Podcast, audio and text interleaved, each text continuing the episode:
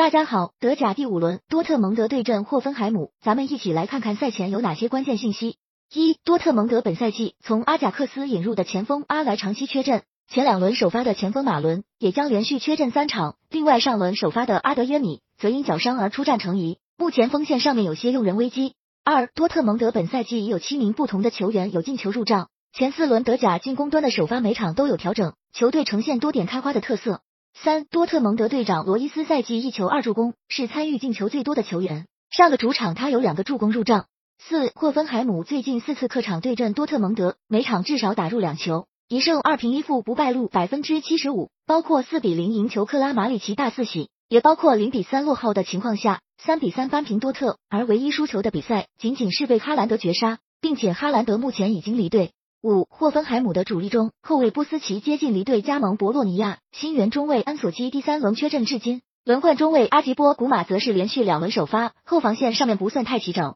六霍芬海姆本赛季开局四轮拿到九分，是自二零一零至二零一一赛季以来最好的前四轮表现，尤其进攻端核心克拉马里奇四场比赛一球二助攻，状态依旧出色。